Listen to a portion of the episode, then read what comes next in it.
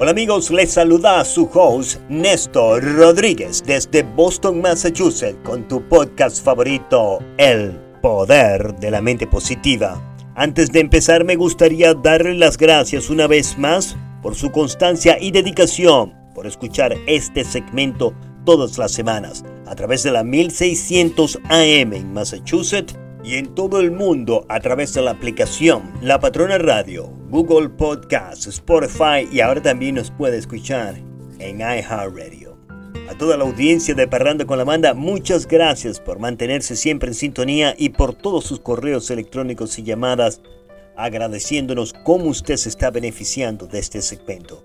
Para nosotros es un honor y un privilegio poder llegar a la comodidad de sus hogares, a su sitio de trabajo, donde se encuentre Gracias por permitirnos ser parte de su día. Y nunca se olvide que este podcast ha sido producido y diseñado con la única finalidad de ayudarle a que usted pueda alcanzar todos sus objetivos a través de una actitud mental positiva. Los principios que escuchará aquí todas las semanas le ayudarán a usted a alcanzar todos sus sueños se hagan realidad.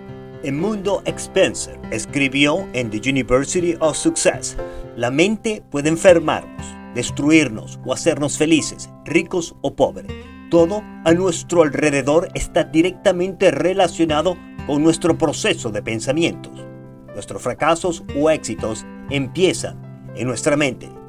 James Allen nos dice en su libro As a Man Thinker que tus éxitos, amor, felicidad, paz, tranquilidad, riquezas son los objetivos que estás buscando.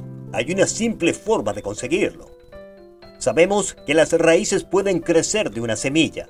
Sus pensamientos también pueden crecer y hacer raíces en su mente y hacer que sus pensamientos se hagan realidad.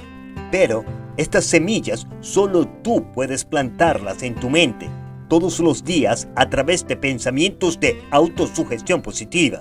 Esta grandiosa realidad es el control que tenemos todos los seres humanos sobre nuestro propio destino.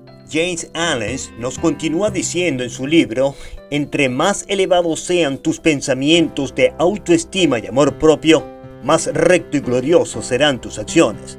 Será majestuoso tu éxito y recibirás más bendiciones y todos sus objetivos serán alcanzados.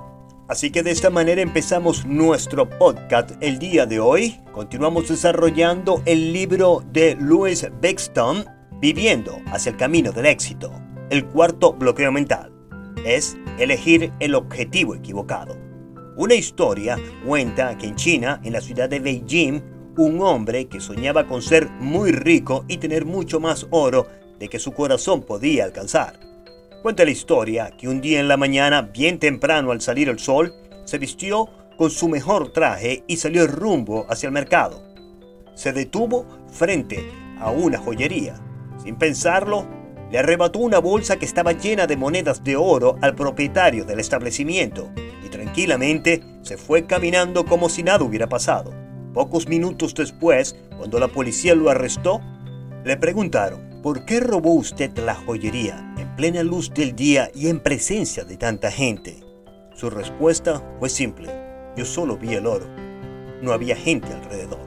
Continúa el autor Louis Vixton, cuando el dinero y fama el poder y la gloria son una idea fijada, frecuentemente quedamos ciegos a la necesidad de otras personas y aún más importante, también a nuestras propias necesidades. He conocido y he hablado con cientos de personas quienes han alcanzado el éxito, pero en la privacidad de mi despacho me han confesado honestamente que se sienten como unos verdaderos fracasados porque ellos han fijado su vista en un objetivo que representa autorrealización. Ellos han conseguido sus metas para más tarde comprender que no era lo que su alma necesitaba. Es más, en algunas oportunidades ha destruido sus vidas. Es un gran pesar descubrir que después de tantos años de lucha por alcanzar sus objetivos, descubrimos que no nos atrae felicidad muy frecuentes son profesionales de la medicina, abogados o gerentes de negocios con carreras que prometían éxito, reconocimiento y felicidad. Pero más bien, ellos se sienten desilusionados, un vacío en el corazón. Lamentablemente, cuando llegamos a los 50 o 60 años de edad, ya es muy tarde para echar vuelta atrás y cambiar de dirección y encontrar un nuevo sentido a la vida. Por eso es rara la vez que conseguimos personas valientes que le dieron la espalda a grandes fortunas para dedicarse a lo que realmente sus almas necesitan, que les traiga paz y felicidad. Por eso, la mayoría de nosotros vivimos sin alegría y sin satisfacción a lo que nos dedicamos todos los días.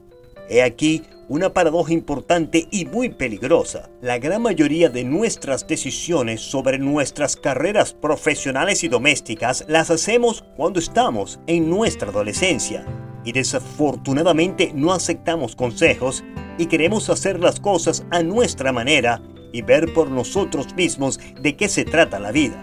Desafortunadamente cometemos muchos errores por falta de madurez y en vez de rectificarlos, continuamos hacia adelante llenos de frustraciones y resentimiento. Solo algunos valientes reflexionan sobre sus errores y toman marcha atrás antes de que sea demasiado tarde. Porque la verdad es que muchos de nosotros preferimos dejar que estas importantes decisiones la tomen por nosotros otras personas, familiares o amigos, quizás circunstancias, para después lamentarnos. El quinto bloqueo mental es tomar un atajo hacia el éxito. Para alcanzar el éxito no hay otro camino que el de la consistencia y perseverancia, finaliza el autor. Pero muchas personas pasan la vida buscando una forma rápida de hacer dinero y hoy en día en el Internet y en redes sociales, al parecer todas las semanas hay una nueva forma de cómo hacerse millonario de la noche a la mañana sin sacrificarse.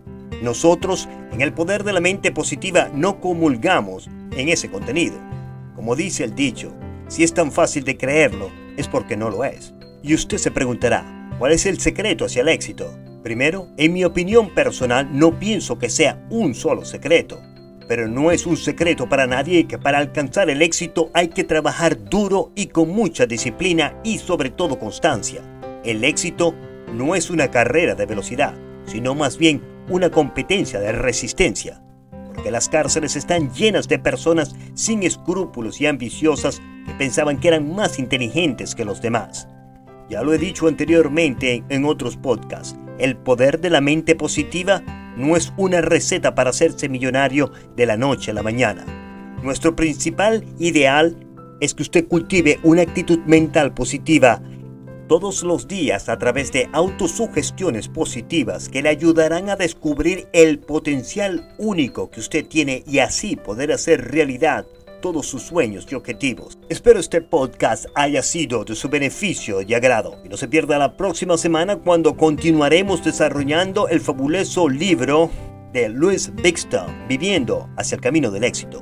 Desde los estudios del poder de la mente positiva, se despide Néstor Rodríguez con un mensaje de amor y de autosuperación. Y recuerde que su mente es una tierra fértil y usted recogerá de la semilla que usted plante en ella.